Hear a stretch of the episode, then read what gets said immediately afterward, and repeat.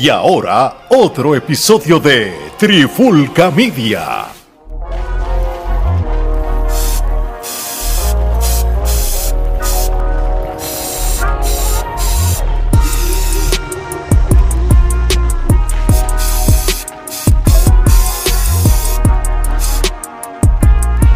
Oye, oye, oye, Alex Torres, Omar Vázquez de Trifulca Media y por corazón, por fin corazón, acaba de regresar el segundo episodio de El Rewind de la pandemia urbana. Esto prácticamente a los que no conocen, vamos a hablar de lo, todo lo que sea, puede ser old school o, situaciones del pasado o qué hubiera sido de en cuestión de lo de la, la música urbana. Esto es, esto es como un spin-off de la pandemia urbana este, y, el tema va a ser bien interesante. ¿Qué es la que hay, Gordo? ¿Todo bien?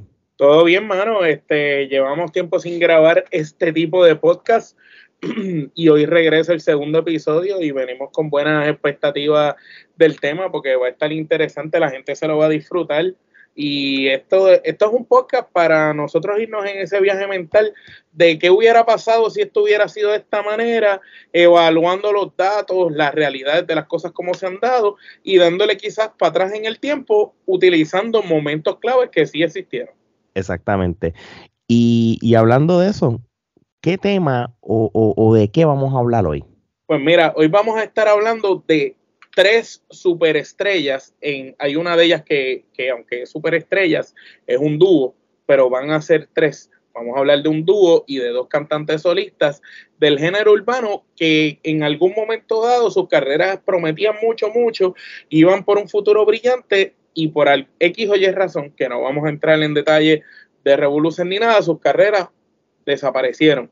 Eh, si este, hoy en día este, sí, sabemos que hay algunos de ellos que están haciendo cositas por ahí, pero no al nivel que estaban antes. Y nosotros nos vamos a ir en ese viaje si mm. cuando ellos estaban en todo su apogeo con la maquinaria, que hubiera sido si ellos hubieran seguido, hasta dónde se podía pronosticar que hubiera sido su futuro, porque de verdad que la, las tres personas que vamos a hablar, en este caso son cuatro, porque hay unos que son un dúo, este, estuvieron bien, bien, bien pegados y son muy queridos por el público. No, así mismo es. Eh, oye, y, y, y, y por si acaso, ¿verdad? Y, hacemos una aclaración. Este, aquí el fin de este contenido hasta posiblemente es indirectamente eh, de, que les, quizás le llega a ellos este mensaje de que, verás, nosotros somos fan de ustedes. Somos fan este y promover lo que ellos hicieron. Así mismo es, mano. Oye, este, vamos a empezar con el primero. Este, y, este, y, voy a empezar con el dúo, ¿verdad? Porque eh, prácticamente ellos son los responsables de que gracias a ellos como dúo de lo que fue el underground o el rap o reggae en español, ¿verdad? Lo que fue para el 91 para arriba, inspiró de que otros raperos hicieran dúos porque realmente la, la ley, la norma era tú ser individual en lo que era el rap en español, ¿verdad? Vico sí, Rubén DJ, Brully MC, que en paz descanse, entre otros.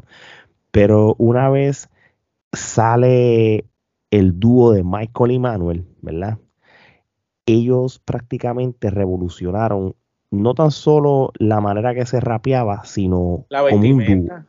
Todo. Ellos, ellos realmente estaban adelantados a, a sus tiempos, ¿verdad? Este grupo que empezó para el 91, ¿verdad?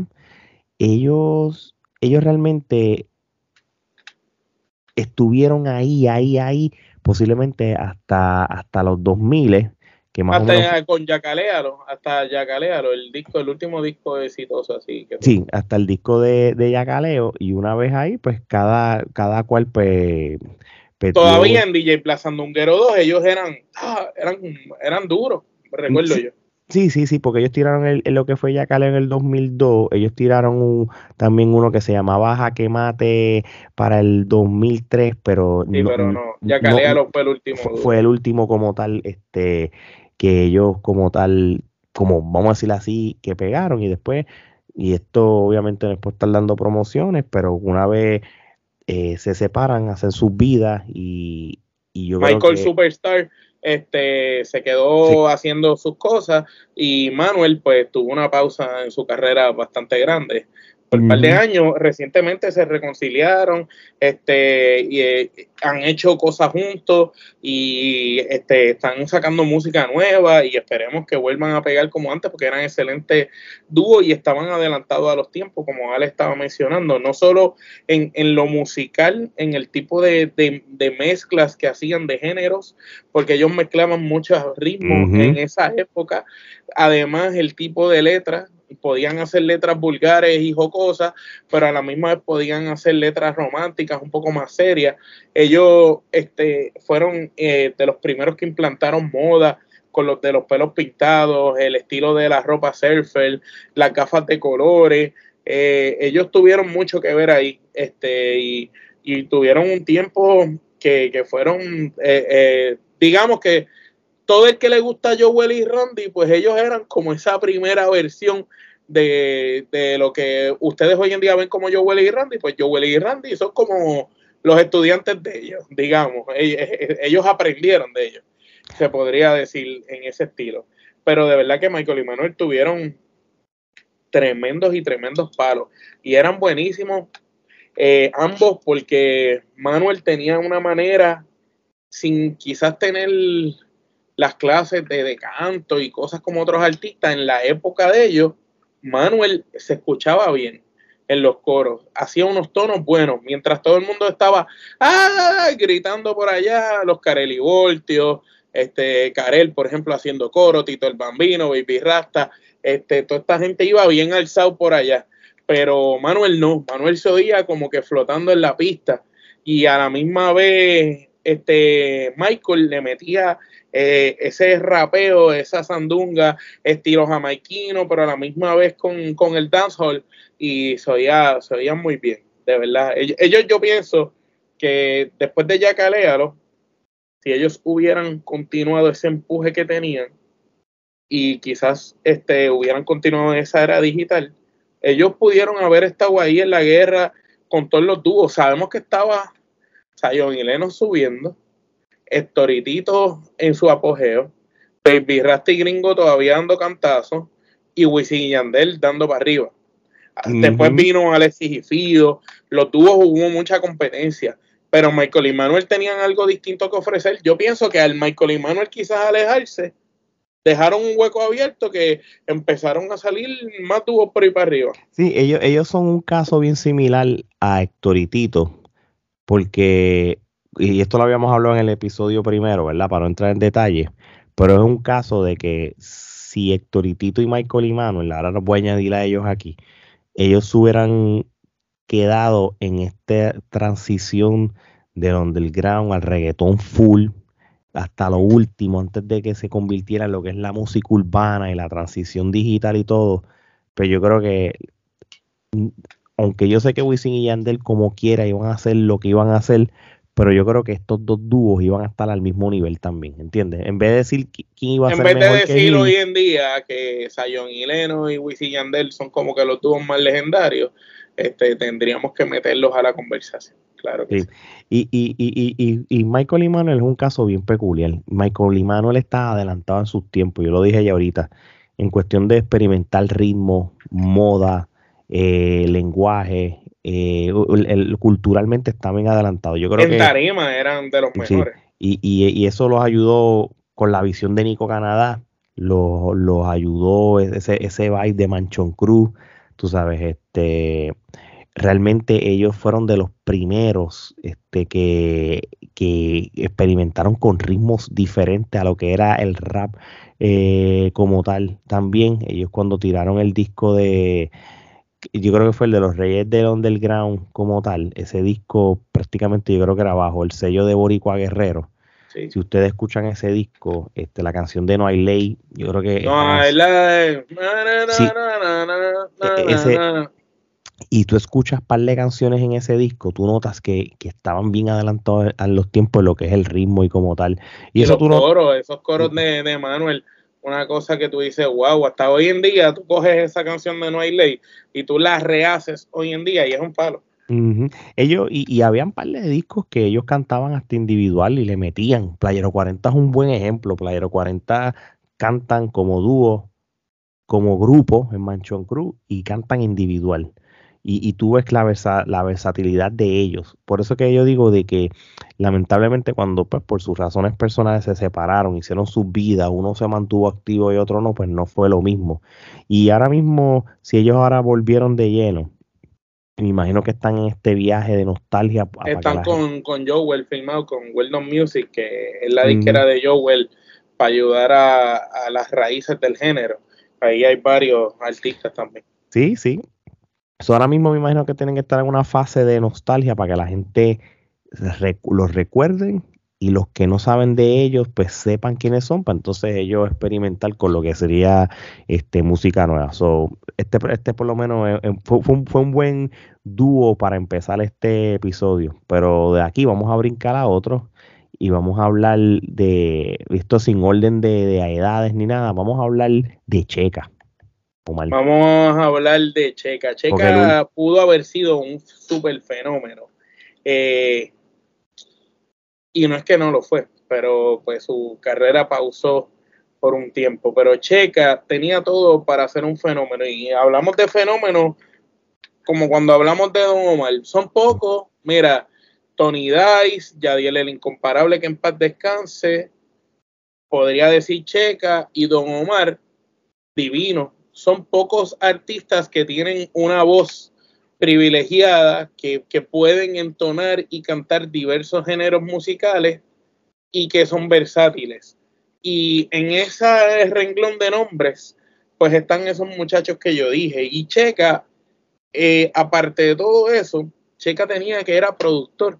Checa hacía ritmos. Entonces Checa hacía ritmos, componía, cantaba bonito era un tipo lindín, era good looking, podía acoplarse a cualquier género, porque recordamos cuando cantó con Michael Stewart, que, esa canción la pegó, le dio hasta un segundo aire a Michael Stewart.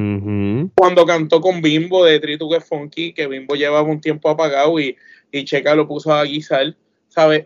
Y ahí es que tú notabas qué tan bueno era Checa, que podía coger a cualquiera que no estuviera en su mejor momento y volverlo a posicionar. Y de verdad que Checa es uno de los artistas que yo siempre dije, contra, si este hombre hubiera continuado o, quizás hubiera tenido la ayuda necesaria, quizás hoy en día Checa fuera uno de los fenómenos de la música, como cuando hablamos así de, esas superestrellas, así como Omar, Teo Calderón. Sí, y, yo creo que Checa también este, fue uno de los, de los, de los artistas, ¿verdad? Que en esa transición de lo que fue el 2003, 2004, 2005, por ahí, yo creo que del 2003 al 2007. Bueno, la, la, canción de, de Dale Don Dale, de, el disco de MVP de Don Omar, una de las pautas dice Cho, eh, Gocho, Checa y Noriega. Y entiendo que Checa hizo parte de los de parte de algo de ritmo de Dale Don Dale. Sí, sí. Eh, eso es verdad, eso es verdad. Y, y, realmente... Lo que quiere decir que ya él desde el 2002, si no me equivoco, viene dando cantazos. Porque me, me, eh, creo, si no me equivoco, que ese disco de MVP 1 salió para el 2002, que ahí es cuando ya la canción de Tempo, impresioname, que ya Tempo estaba preso, me parece.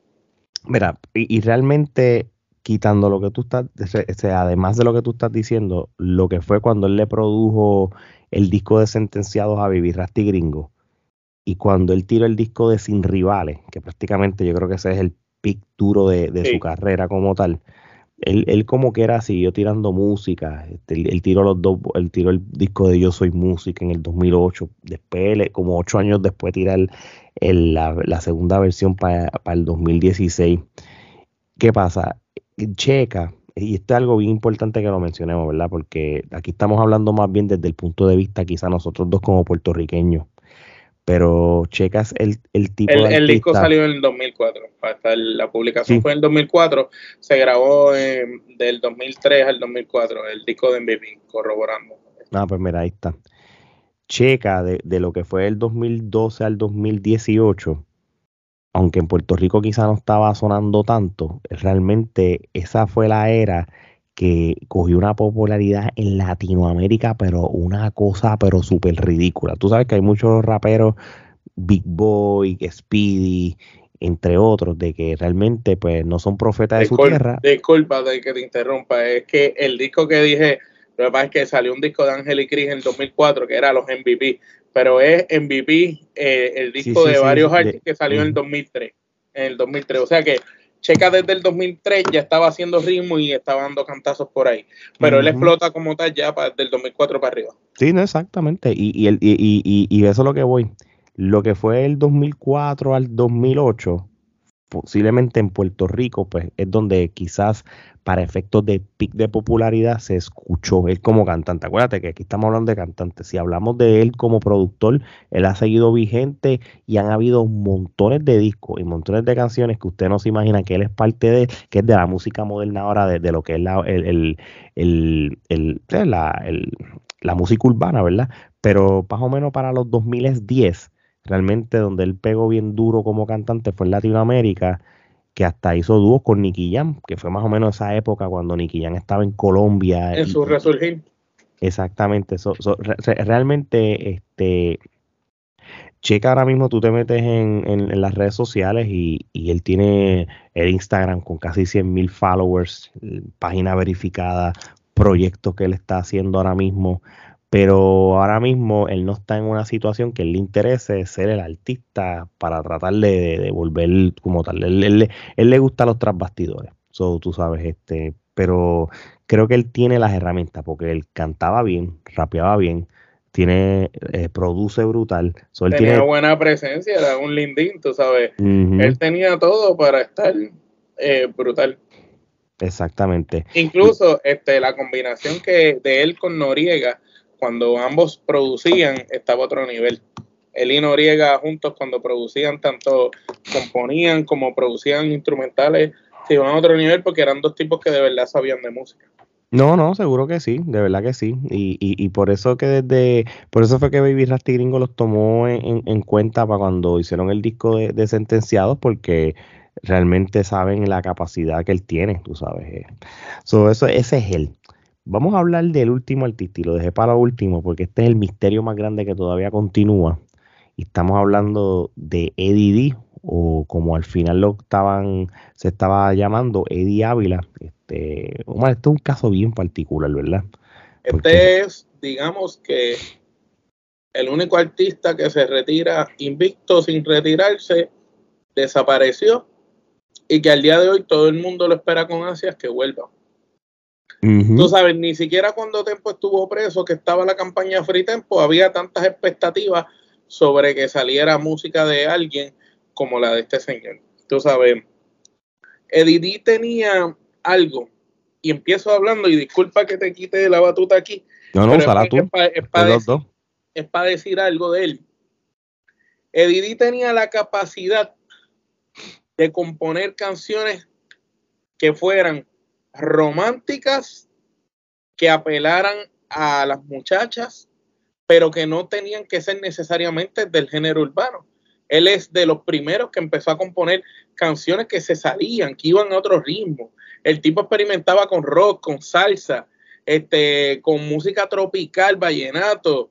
El tipo tenía la capacidad de hacer juntes que tú ni te lo imaginabas, como lo hizo en los doce discípulos el tipo tenía un, estilo de rapear y una letra en el bolígrafo que cuando quería hacer canciones de, de tiraera era una bestia tirando, como el terrorista de la lírica.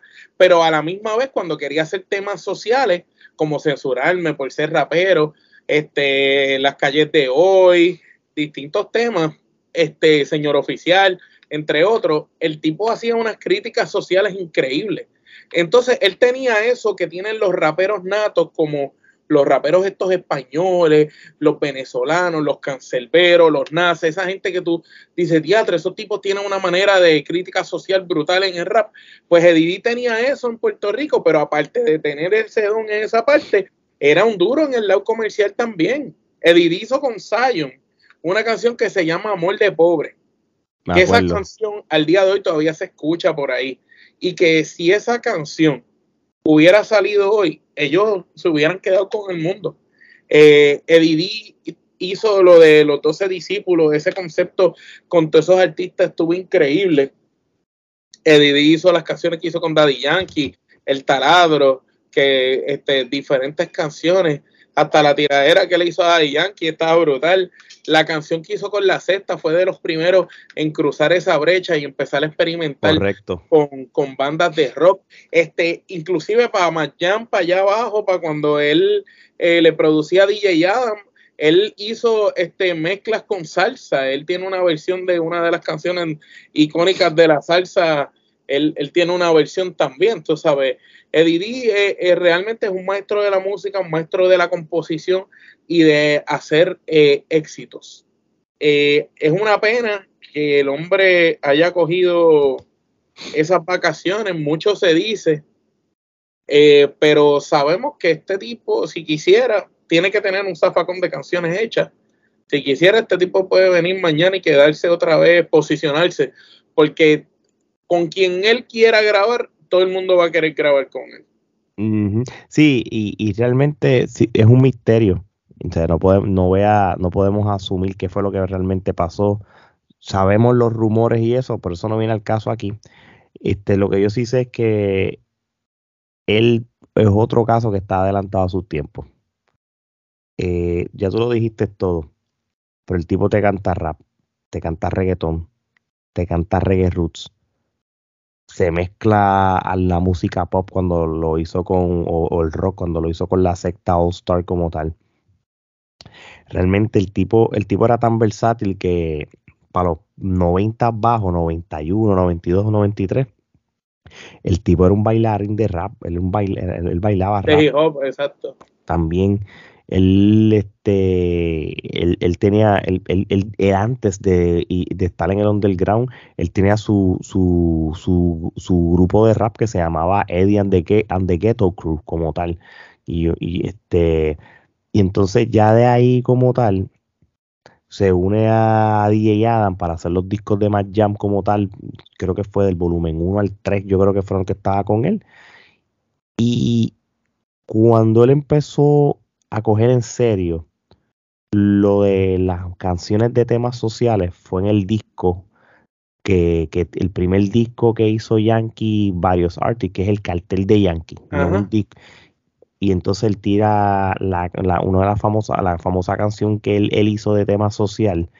Este, ya de ahí en adelante, ahí es que él empieza a tirar ahí una ráfaga de canciones. No, él, se volvió en uno de, yo solamente eh, de Puerto Rico, eso de críticas de temas sociales que, sean duros en eso, Vicosílito y Polaco y Edith. Sí, exacto. Y Tego, y Tego. Fuera de eso no, no hay más nadie. Sí, no, por eso te estoy diciendo, él tira la canción esa de por qué, así que se llama la canción del disco El Cartel de Yankee, y ya de ahí en adelante, brother, ahí empezó a tirar un montón de, de, de canciones de temas sociales, él después y tiraba las canciones de temas sociales con video y las pegaba. Porque yo recuerdo que no era nada comercial. Censurarme por ser rapero es como censurar un pueblo entero. Y él hablaba de, de, de Víctor Fajardo, del Instituto del SIDA, de todo lo que había pasado en Puerto Rico. Y, la, y hasta video tenía la canción y cómo se pegó eso en, en, en la época. Este, de verdad que Eddie estaba bien, bien adelantado. Y Eddie es, una pena. Inclusive, este, de las últimas canciones así que hizo, El bueno, el malo y el feo con, con este Vico sí, este, y Teo Calderón, que eso es un himno, eso es una canción perfecta. Y él, lo que fue esa canción, lo que fue las canciones que cantó con eh, la canción de payaso, de, con, con Tego y y Voltio, lo que fue peligro de extinción con Tego. estamos hablando de... Las tiraderas, las tiraderas para mm, Sí, no, de verdad que sí. realmente este hombre estaba brutal. Gente, si ustedes no han escuchado un disco bien hecho de un rapero de Puerto Rico, escuchen el disco El terrorista de la lírica. Ah, ahí van a escuchar por primera vez a Tego. sí, y él tiene un disco que se llama Biografía, que los otros días lo, vi que lo tenía por ahí, que es la, las canciones que... El disco de biografía de, de Eddie bien chévere, porque tiene la mezcla de las canciones que él colaboró en los varios artists, como la canción que cantó en el cartel de Yankee, más de los discos como tal. Y, yo creo que con esos dos discos tú te pones al día con Eddie para la generación que lo está escuchando ahora mismo. Y para terminar, tú buscas los 12 discípulos y ya. Y con eso yo creo que cubres a lo que es Eddie Este, yo creo que algún día Eddie va a aparecer para darle explicación y, y el diario que debe estar hecho. Estoy seguro que está hecho. Yo creo que lo ha hecho y lo ha rehecho como 10 o 20 veces. Y lo que se dice es que la gente que ha escuchado canciones del diario dicen que están brutales, que están hasta adelantados los tiempos. Sí, eh, que, que probablemente, si el tipo le da la gana, como ahora también está pegando las cosas retro, quién sabe si está esperando el momento perfecto y un día viene y sorprende a todo el mundo y sale Didi rompiendo. Yo lo que pienso que debería de debería hacerlo ya. No debería de, de seguir esperando porque sabemos de hoy, no sabemos de mañana Hoy estamos vivos, Edidi todavía es un tipo joven, so que fácilmente podría sacar el, disco. Y algo sí que hace escasos meses atrás eh, surgió una cuenta verificada de Instagram. Eso es a lo que yo iba. Que dice Eddie Ávila.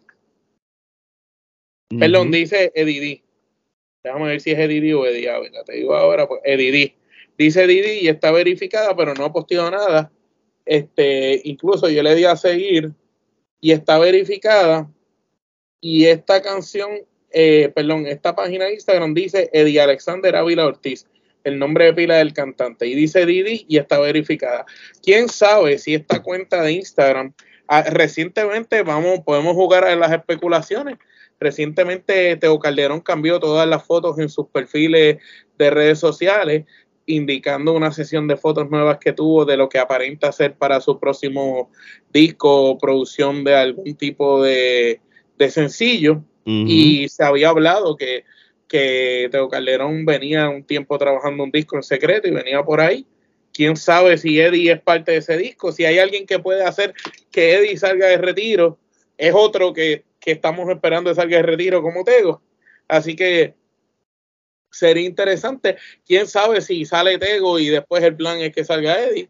Lo que si eso pasa, yo digo que va a ser para los amantes que nos gusta la buena música y no la zahorria que sale todos los días, pues vamos a disfrutar ahí. Esto es sencillo. Si esta este, página verificada. Bueno, la, cuenta verificada obligada tiene que ser de él, porque para verificarlo tiene que enviar licencia y todo. Lo único que tiene que hacer él es no digas más nada. Empieza a solamente este pon mañana sale así, pero bien bien exageradamente.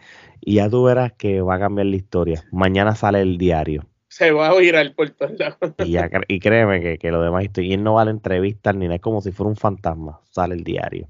Es, más, y, que lo tire, no tiene que tirar video, o si tienen ah. los videos, pues tíralo, pero lo puedes hacer así ya, para los fanáticos de la buena música. Tíralo en YouTube para que lo monetice y ya está.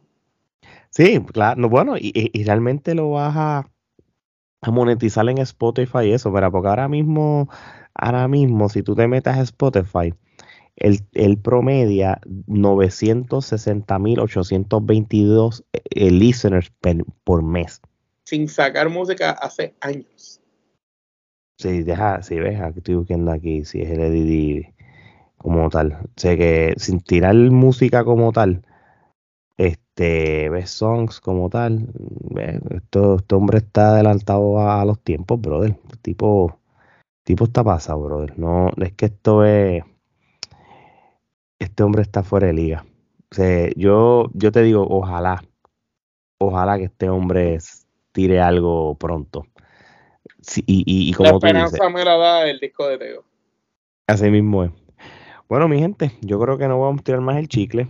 Este, yo creo que esto es un episodio de más bien positivamente honrar esta, estos tres eh, eh, artistas o cuatro si hay leyendas estas cuatro leyendas. Y de que realmente son gente que nos que dio buena música y que tienen la capacidad de seguir dando buena música.